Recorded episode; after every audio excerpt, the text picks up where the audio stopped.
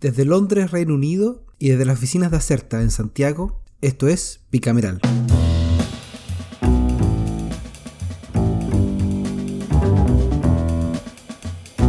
Hola, ¿qué tal? ¿Cómo están esta semana? Bienvenidos a un nuevo capítulo de Bicameral, donde esta semana les vamos a traer eh, un resumen de los temas más salientes de la primera semana de julio del Congreso Nacional. Así que llegó julio al Congreso, inserte todos los memes que quiera acá.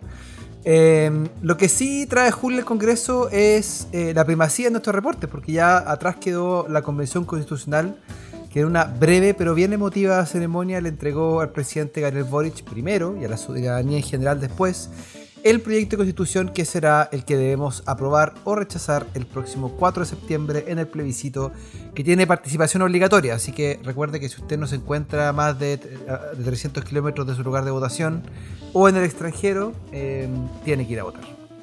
Bueno, pero son tiempos demasiado movidos para sentir algún tipo de vacío porque a falta de... Em, a falta de, de reforma constitucional o proceso constituyente tenemos reforma tributaria. Eh, esta es la semana en que finalmente ingresaría la reforma eh, a terminación legislativa y hasta la mañana del lunes 11 de julio, que estamos grabando, el esperado proyecto de ley no, no ha llegado al paraíso. Tiene, va por ahí camino curado, va pasando.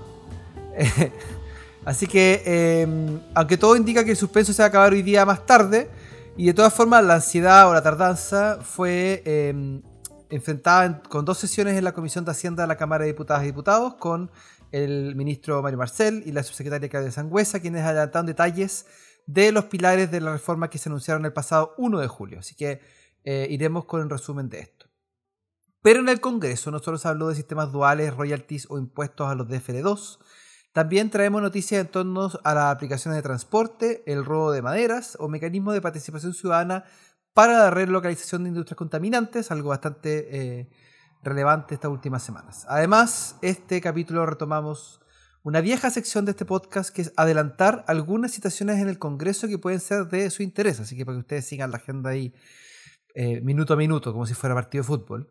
Y en ese sentido, esta edición no alcanzamos a traer el resultado de la votación de la presidencia de la acusación constitucional contra la ministra Siches, pero la comisión lo tiene agendado para hoy día lunes por la tarde. Ahora, dado cómo se constituyó esa comisión, yo anticipo que va se va a aprobar esa, la presidencia. Pero bueno, esto obviamente no reemplaza la presentación de nuestro proyecto de la semana, naturalmente va a ir. Así que em, desde un Londres soleado con una sensación térmica de 35 grados, 90% de humedad, me siento en el Caribe, a un Santiago entiendo que bien llovido eh, y con frío. Llovido y helado. Y a Maquinón. ¿Cómo va? Así es. ¿Cómo estás, Javier? Estamos, como, al revés, ¿eh? Santiago suele ser más seco. Al fin. sí, está bien lluvioso y helado, pero de repente se agradece también por la, la escasez hídrica que estábamos sufriendo. Así es. Vámonos a nuestro Congreso Nacional y partamos esta semana en la Cámara de Diputadas y Diputados. Y hagámonos con el, con el tema que dará que hablar por varios meses probablemente, la, la anunciada reforma tributaria que tú señalaste y a la espera del ingreso formal, eh, que finalmente quedó para esta semana, eh, como bien tú decías al inicio, y que se llamará oficialmente Proyecto de Ley de Reforma Tributaria hacia un Pacto Fiscal por el Desarrollo y la Justicia Social, Boletín 15-170-05. Técnicamente el texto ya entró al Congreso, a la oficina aparte, circularon algunas copias, entiendo, pero tiene que darse cuenta en la sala y, y en la sala la que termina que vaya, por razones obvias, a la, a la Comisión de Hacienda. Reportemos que, el ministro Mario Marcel, como tú decías, y la subsecretaria Claudia Sangüesa acudieron en doble jornada martes y miércoles a la Comisión de Hacienda para dar detalles del proyecto. Eh, el ministro partió el martes declarando los fundamentos de la reforma. Eh, tratemos de generalizar acá o resumir la baja carga tributaria en comparación con otros países de la OCDE, incluso cuando tenían nuestro nivel de ingreso, eh, carga que se mantiene baja, aún corrigiendo con los pagos sociales que en nuestro país están separados de las cargas tributarias. Ese es como el principal eh, diagnóstico. También observó que personas mayores de mayor ingresos tienen menores cargas tributarias del resto. Circuló harto de este tipo de información el fin de semana en la, en la prensa nacional. Eh, luego expuso en general los objetivos de, de la reforma, donde destaca la ambición de recaudar 4,1% del PIB en el plazo de cuatro años, elevar la progresividad del sistema, el buen uso de recursos, tomar en cuenta la globalización de contribuyentes y medidas de eficiencia que reduzcan elusión y reducir costos de cumplimiento. Y de esta manera, la estructura de la reforma se constituye con cambios en la tributación de las personas, en renta y con impuesto a la riqueza, la reducción de exenciones, mejoras al royalty minero y con la introducción de impuestos correctivos con fines ambientales. Paquete que se dijo llegaría al Congreso el cuarto trimestre de este año. No viene ahora en, esta, en este primer ciclo. Eh, la pregunta de los diputadas y diputadas eh, ese día martes versaron fundamentalmente sobre la afectación de personas con menores ingresos, especialmente los adultos mayores o personas que tengan un par de bienes raíces para renta como principal medio de, de, ingreso. Ahí seguramente va a haber un tema eh, que va, a generar harto ruido y discusión. En, en, la sesión del miércoles, me salto el otro día, se presentaron los capítulos de impuesto a la riqueza, reducción de exenciones y elusión, eh, royalty, el cuarto impuestos correctivos y la aplicación de los recursos y medidas para transparencia y eficiencia en el gasto. Respecto al, impuesto a la riqueza, que es uno de los más llamativos, digámoslo, eh, se indicó que solo afecta a patrimonios sobre 5 millones de dólares y eso sería cerca de 6.300 contribuyentes. ¿ya? Respecto a la medida sobre exenciones y elusión, Marcel enfatizó que se tomaron recomendaciones de la comisión creada por el ministro Ignacio Briones en su momento, ofrecieron casos donde se limitan beneficios tributarios y señalaron que vienen medidas para dar transparencia a la estructura de propiedad.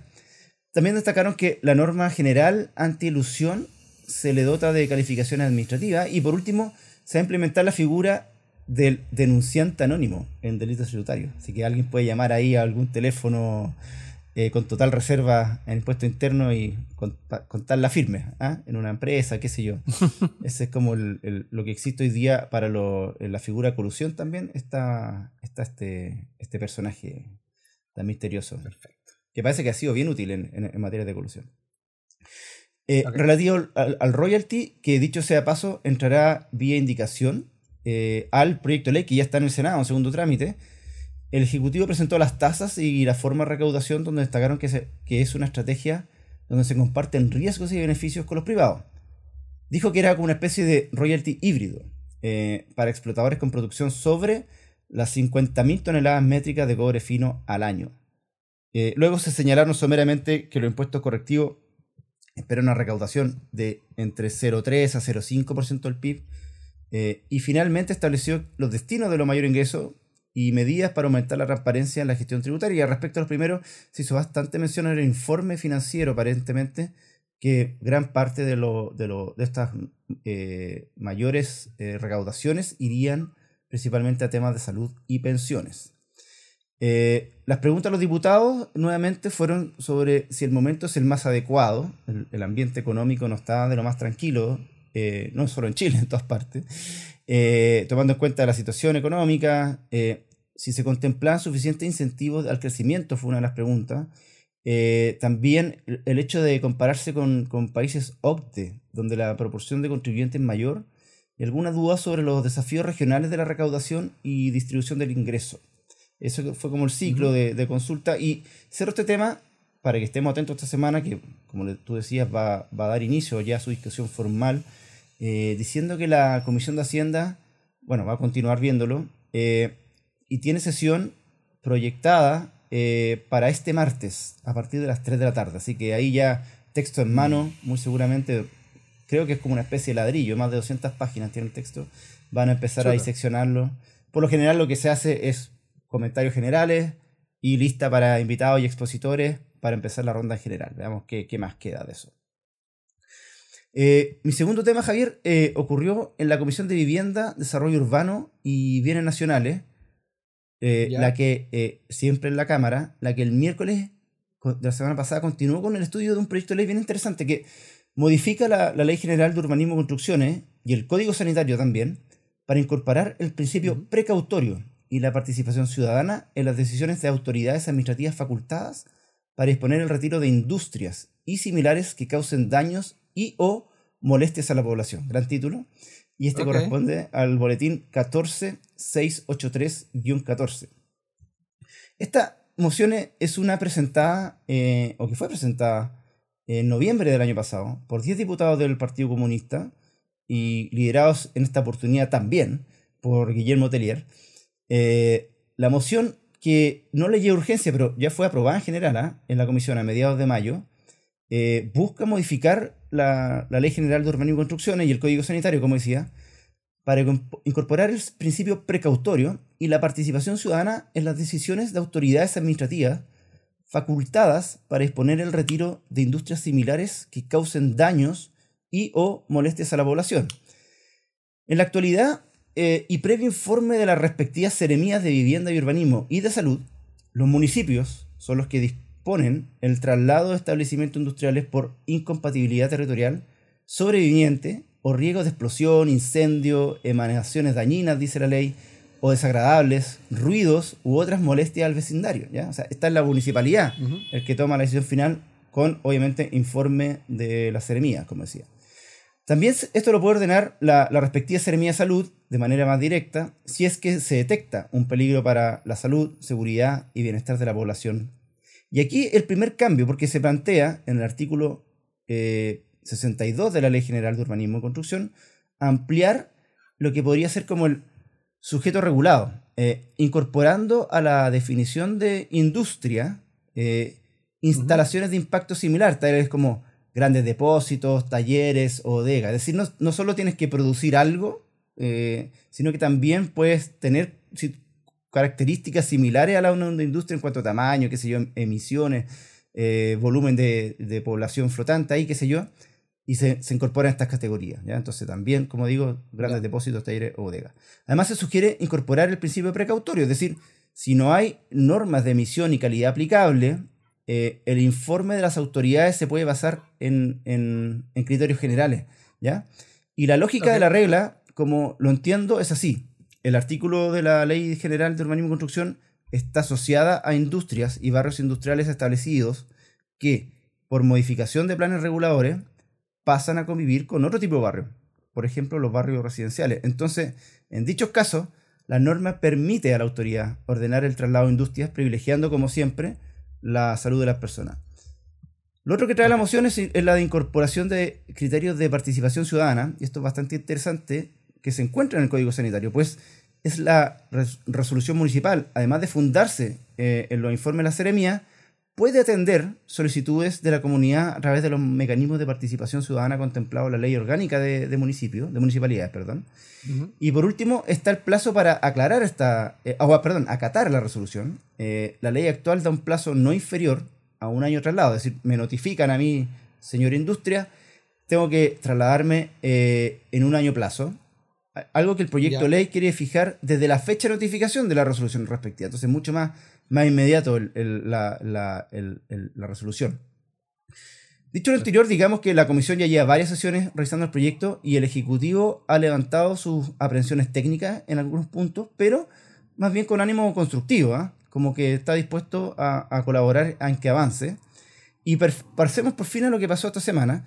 Eh, la comisión recibió a dos conocidos abogados de la plaza, expertos en derecho administrativo, Luis Cordero y Ezio Costa, eh, Partamos por Cordero, quien hizo algunos comentarios técnicos fijando su preocupación principal en la regla de participación ciudadana, ya que él advierte que uno de los aspectos clave del proyecto es que al decretar el traslado de industrias, esta corresponde a una decisión de la autoridad municipal, como decíamos, previo informe técnico. Entonces, al incorporar la participación ciudadana, se puede comprometer, dice él, la eficacia de la medida, sobre todo cuando la sanción asociada es la nulidad de pleno derecho. Esto, esto es algo que no dije, pero el proyecto propone mm. que las resoluciones que omitan estos requisitos eh, sean declaradas eh, nulas de pleno derecho. Entonces, dicho al revés, para cumplir los objetivos, lo que se debiesen causar es que las comunidades puedan realizar presentaciones y solicitudes de traslado de industrias. No que se les consulte por una industria en particular si corresponde ser trasladado o no. De hecho, Cordero cree que en este caso se debe entregar al municipio el deber de responder aceptando o no el traslado y considera que uno de los grandes problemas es que los municipios no responden a la ciudadanía cuando toma la decisión de no efectuar un traslado. Luego vino el turno de Ezio Costa, eh, quien indicó que el proyecto de ley es pertinente desde el punto de vista de inclusión de la participación y el principio precautorio.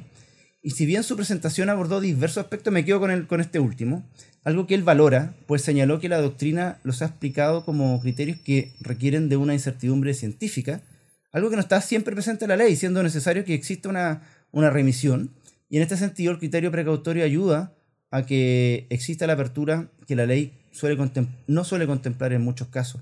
Entonces, al final, en la ronda de preguntas, eh, y con esto cierro, el diputado Tomás Hirsch pidió aclarar si es posible aplicar el principio precautorio que está hoy día redactado en la ley de responsabilidad extendida al productor, o ley REP, eh, y que dice que la falta de certeza científica no podrá invocarse para dejar de implementar las medidas necesarias para disminuir el riesgo de daños para el medio ambiente y la salud humana derivado del manejo de residuos. En opinión de Costa, esta, esta definición es muy clara e invita a la Comisión a considerarla. Bueno, lo dejo hasta ahí porque la Comisión no tomó eh, mucho acuerdo, o no lo explicitó al menos, sobre cómo seguir. Obvio, es muy probable que en todo caso vuelva a estar en la, en la tabla de la Comisión en las próximas semanas, aunque estaba revisando la de esta semana y hasta ahora el que estamos grabando no aparece eh, este tema en la citación de la sesión de la semana del 11 al 15 de julio. Oye, Iani, y además de la sesión de Hacienda con la reforma tributaria, ¿hay otra citación para esta semana que hay que estar atento? Sí, mira, dejo dos. ¿ah? El, el, martes la Comisión de Deporte continuará discutiendo en general un proyecto de ley que prohíbe la presencia de publicidad de casas de apuestas online y eventos eh, y Club Deportivo, bien polémico. Hoy día, ah, si tuviera el, Campeonato Nacional, o no sé, también la Premier League en tu caso, está lleno de casas de apuestas. Por supuesto que, por supuesto que veo el Campeonato Nacional. Eh, está lleno de estas, de estas casas de apuestas auspiciando equipos y, los eventos. Bueno, está el boletín 14829 y participarán de la sesión la ministra del Deporte, Alexandra Venado, alguien que representa al ministro Marcel. Está invitado al ministro Marcel, pero asumo que no, no va a estar ahí. Eh, por parte de la Comisión de Hacienda y el presidente de la NFP, Pablo Milad. Y la otra sesión que quiero destacar es el miércoles, bien entrada la tarde, la Comisión de Seguridad Ciudadana y de Defensa sesionarán unidas y recibirán a la ministra Siches, al subsecretario Monsalve. Claro, tal cual. eh, bueno, a la ministra Siche, al subsecretario Monsalve, la ministra Maya Fernández, a la Dirección General de la Aeronáutica Civil y otros para que, en el contexto de la retención de un avión con pasajeros de origen venezolano e iraní, a principios de junio en la Argentina, comillas, informen sobre las medidas y acciones adoptadas y el procedimiento respectivo llevado a cabo por las autoridades pertinentes con ocasión del eventual ingreso al territorio nacional de un avión de similares características del ya mencionado, entre ah. otros antecedentes que nos pueden aportar sobre el citado asunto. Está bien polémico esto, esta materia sobre el avión iraní en Argentina. He escuchado sobre eso, sí. Sí, han habido reportes de prensa que señalan que estuvo en Chile y que estuvo haciendo como labores de inteligencia eh, eh, durante el periodo de campaña electoral. Em, veamos. Ahora, el, tema esta semana parece que hacer la apertura, el cierre, eh, perdón, la apertura del paso a los libertadores, así que no sé si la comisión de pueda recibir a la ministra Siche en estas condiciones por lo menos está citada para el miércoles, veamos qué ocurre el miércoles de la tarde. ¿ya? Ya. ya Javier, eh, es tu turno. Eh, ¿Qué cositas Mi turno. quieres contar del Senado ocurría en estos últimos días? Eh, a ver, les quiero contar sobre el robo de madera. un tema polémico importante. En la Comisión de Seguridad Pública vieron el martes pasado varios proyectos de ley y uno fue el que modifica el Código Penal y el, el Código Procesal Penal. Ya. Em, para tipificar el delito de sustracción de madera y otros relacionados y habilitar el uso de técnicas especiales de investigación para su persecución. El boletín es el 14008-07, tiene urgencia suma y está en su segundo trámite constitucional, o sea, ya pasó por la Cámara.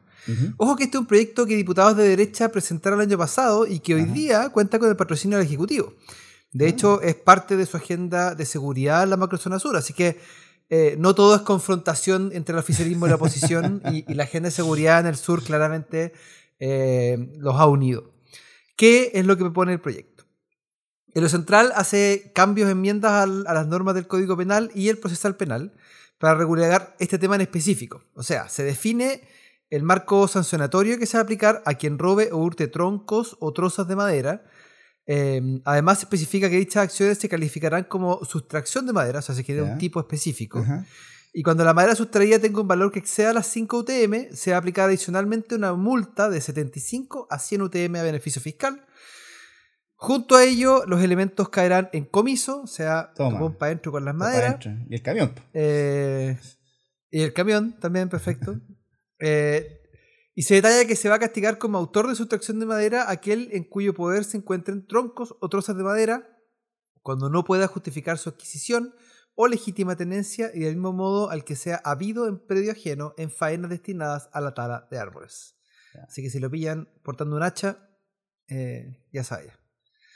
El proyecto también modifica la ley que refiere a medidas de control en el ámbito agrícola y que sanciona la explotación ilegal de maderas. Aquí eh, lo que se modifica en concreto es el DFL 15 de 1968 del Ministerio de Agricultura, que es sobre actividades apícolas y, y sanciona la explotación ilegal de maderas para ampliar la fiscalización del SAC a las áreas silvestres protegidas y hace obligatorio contar con guías de despacho electrónicas para la producción, venta, almacenamiento, depósito, mantención o acopio de troncos o trozas de madera que no sean de especie nativa provenientes de terrenos o bosques privados. Entendido. Ya. ¿Qué pasó? En la sesión eh, fue la asesora del ministro de Interior, Lely Sánchez, que adelantó la orientación de las indicaciones que pretenden ingresar al proyecto.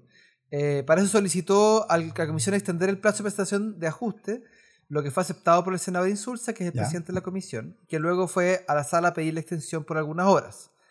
¿Cuál es el tono de las indicaciones? Eh, la pregunta válida. Sí. Sánchez dijo que van en tres direcciones. Primero, una modificación al DFL15 en atención a la estipulación de las áreas silvestres protegidas, eh, porque ahora en la actualidad ya no cuentan con ese nombre y está regulado en una legislación más vigente. Por otro lado, una retipificación del delito de robo de madera, porque desde el Ministerio del Interior consideraban que era positivo una distinción entre el volumen de lo robado o hurtado, eh, porque no todo hurto de madera requiere categorizarlo como crimen organizado, que es un poco lo que está haciendo este proyecto. Claro. Y en tercer lugar, respecto a las presunciones de tipo comercial, sin justificación previa, se debe mejorar por cuestiones de técnicas legislativas para que la redacción de los preceptos no se sujete a una presunción amplia y eh, evitar, por cierto, vulnerar eh, los derechos de terceros, de personas que legítimamente están cargando eh, maderas. La senadora Carmen Lorena Avena estuvo de acuerdo con el enfoque de interior e indicó que efectivamente, eh, todos, todos somos amigos ahora, Ah, sí. e indicó que efectivamente estaban todos en la comisión por regular el robo de madera, pero también era el todo lógico que se determine esa distinción respecto al volumen, algo que en su opinión no quedaba claro en el texto actual. Así que se votaron, eh, los, se, votarán, se votaron los numerales que no serían objeto de indicaciones. Ya. Y, co- como decía, se amplió el plazo para ingresar indicaciones, que se abrió brevemente. La votación en particular comenzó de todas formas Ajá. y partieron por los numerales en los que no había discrepancia, como la definición del delito de sustracción de madera, el comiso de los vehículos y herramientas utilizados para el delito y la gravedad de las multas para quien falsifique certificados para obtener guías falsas eh, que sean útiles para el traslado de madera. Esto recibe una pena de presidio menor en sus grados medio a máximo. Wow. La comisión siguió votando otros artículos y quedó en el número 9, así que probablemente van a retomar en la sesión agendada para el martes en la mañana. Así que eh, Avanza este tema, ¿eh? Es uno de los. Sí, perdón. la, la luna de madera se les acabó la hora. Se le acabó la fiesta. Se le acabó fiesta. Bueno, cierro con un, un viejo proyecto eh, que finalmente terminó su paso por el Senado y que ahora pasa a la Cámara a tercer trámite, y que es el que regula las aplicaciones de transporte remunerado a pasajeros y los servicios a través de que ellas se presten. Esto eh, es el boletín 11934-15, que también fue conocida como la ley Uber, de julio de 2018, que el miércoles fue aprobada por la sala luego de 30 votaciones por separado. Wow, 30. Eh, Harto rato. 30. Este tema seguramente lo llevamos en el pasado, eh, pero la norma a grandes rasgos establece que las empresas de aplicación de transporte, las EAT, tienen que inscribirse en un registro que tendrá que contar con la información de las empresas, sus conductores y los respectivos vehículos. Además obliga que las EAT, eh, para que puedan prestar servicio en el país, deben estar constituidas en Chile y contar con un seguro tanto para conductores como para pasajeros. Y los conductores tendrán además 18 meses para sacar licencia de conducir profesional y se permitirá que los taxis puedan incorporarse a las aplicaciones tratando de igualar las condiciones. Eso algo ocurre en varias partes del mundo, eso de que los taxis puedan participar de, la- de las aplicaciones. Ahora, el proyecto se fue a la Cámara de Diputados para el estudio de los cambios y debiera pasar luego porque el mensaje cuenta con discusión inmediata, ni más ni menos. Así que vamos a ver qué va eso. Ah, y sobre el tema, eh, hay que tener, hay que tener. Miren el reportaje que apareció en Zipper y en el Guardian y en otros medios sobre los, eh, las filtras, los leaks de Uber. Uber bien- Leaks, sí. Uber sabroso. Files, Uber Files, ¿verdad? Uber- sí. Oye, muy, y este- muy, muy sabroso. En Oye, el y caso este es Zipper tiene la exclusiva. Y este es otro proyecto de, de la administración pasada, con discusión inmediata. Sí, así es. Mira, Así es. Oye, te, te hago la misma pregunta, pregunta que me hiciste hace un rato. ¿Qué, qué nos sugieres tener en mente de las citaciones del Senado para, para esta semana? Ya, a ver, el miércoles hay que estar atento a la Comisión de Defensa porque van a estudiar el proyecto de ley que, de nuevo, lo inició el presidente o el expresidente Sebastián Piñera, que hace la ley marco sobre ciberseguridad e infraestructura crítica de la información. Este es el boletín 14847-06, que, como dije, fue ingresado por la administración Piñera en la quemada, así como terminando los primeros días de marzo.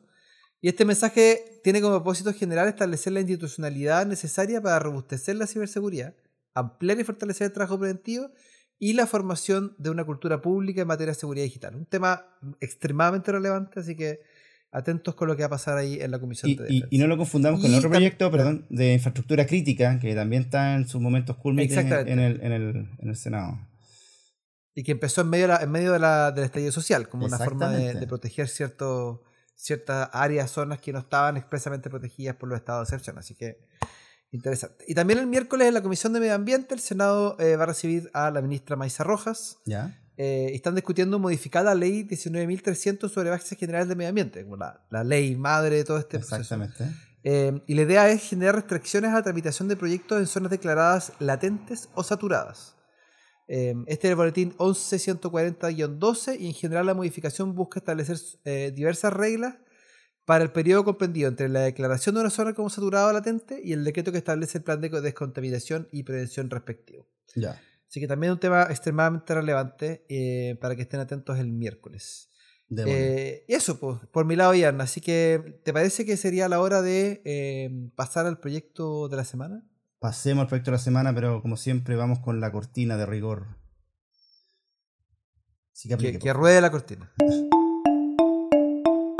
Este es el proyecto de la semana. Muchas gracias. Eh, esta semana traigo una nueva reforma constitucional. La, yo creo que es la enésima que comentamos seguramente en esta sección, ¿ah? pero es que esta la encuentro que ya, ya se pasó. Eh, es como la completa banalización de la reforma constitucional promovida por la Cámara Baja, pese a que el objetivo me parece bastante noble. ¿eh? Estoy hablando del, del boletín 15160-07, que modifica la Carta Fundamental para eximir de impuestos a los vehículos que contengan motor eléctrico. ¿Ya? La propuesta la firman 10 diputados de oposición encabezados por el UDI Cristóbal Martínez, representante del distrito 19 de, por Ñuble. Eh, este es su primer periodo, dicho sea paso, que propone una disposición quincuagésima primera transitoria para que, abro comillas, a modo de incentivar la compra de vehículos menos contaminantes y mitigar el daño ambiental de forma excepcional y transitoria, quedarán exentos de impuestos aquellos vehículos, station wagons y similares que contengan uno o más motores eléctricos, lo cual será aplicable por un periodo de cuatro años, con fin de impulsar una campaña que fomente y normalice la adquisición de estos vehículos en el futuro. El mm. propósito, como decía, ok, no, me parece bien, se puede debatir si la exención de impuestos a estos vehículos es o no la mejor herramienta para incentivar la migración hacia esta tecnología, que va a ser la, a la vuelta de la esquina. Eh, para eso es el Congreso, check, ni un problema. Lo que me parece demasiado es como apelar al bypasseo, eh, estilo retiros, eh, para llevar un proyecto hacia adelante. Además, ¿cómo conseguir el alto quórum en un escenario en el que podría quedar derogada la actual constitución en unos pocos meses y esta norma de aprobarse en, en letra muerta? Realmente estamos ante un caso donde, creo yo, eh, son otras las aspiraciones. O sea, decir que se presentó el proyecto, mostrarse como interesado por el tema ambiental o, la, el desarrollo del, mercado de, de autoeléctrico, qué sé yo. Eh, pero no me calza esa, esa, ambición con una, reforma constitucional. Ahí pierde, pierde, valor, yo creo, la, la, carta fundamental cuando se busca por estos caminos una política pública tan, tan específica. Eh, bueno, bueno, dicho una, una, una razón más. Una razón más para conversar sobre la, constitución actual, que ya parece Frankenstein con toda esta reforma. Exactamente. Bueno, yo lo veo sinceramente con muy pocas opciones de prosperar, menos momento que comienza la discusión tributaria, porque dicho sea paso, va a la Comisión de Constitución y esto es un tema con, que implica gasto público, seguramente va a terminar haciendo también.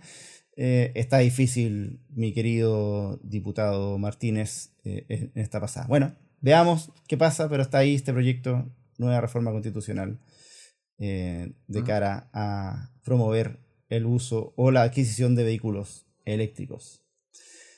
Dejémoslo hasta ahí. Javier, yo podríamos dejar hasta acá el capítulo hecho, pero no puedo dejar de preguntarte, eh, tú como testigo directo y testigo muy informado, eh, por la caída de Boris Johnson como primer ministro del Reino Unido. Así es. Exactamente. Yo sé que has hecho algunos análisis en, radio, lo hemos hecho circular a través de nuestra cuenta, con la mirada política más general. Así que mi pregunta quizás es más acorde al, tono del, podcast de Bicameral respecto al trabajo legislativo. ¿Qué pasa con la agenda del gobierno en el Parlamento? ¿Se paraliza hasta que haya un nuevo líder o lideresa? ¿Es común una reevaluación de prioridades o el mundo parlamentario, la tramitación de normas, leyes sigue como si nada, considerando el tipo de régimen donde básicamente el Partido Conservador sigue, sigue gobernando?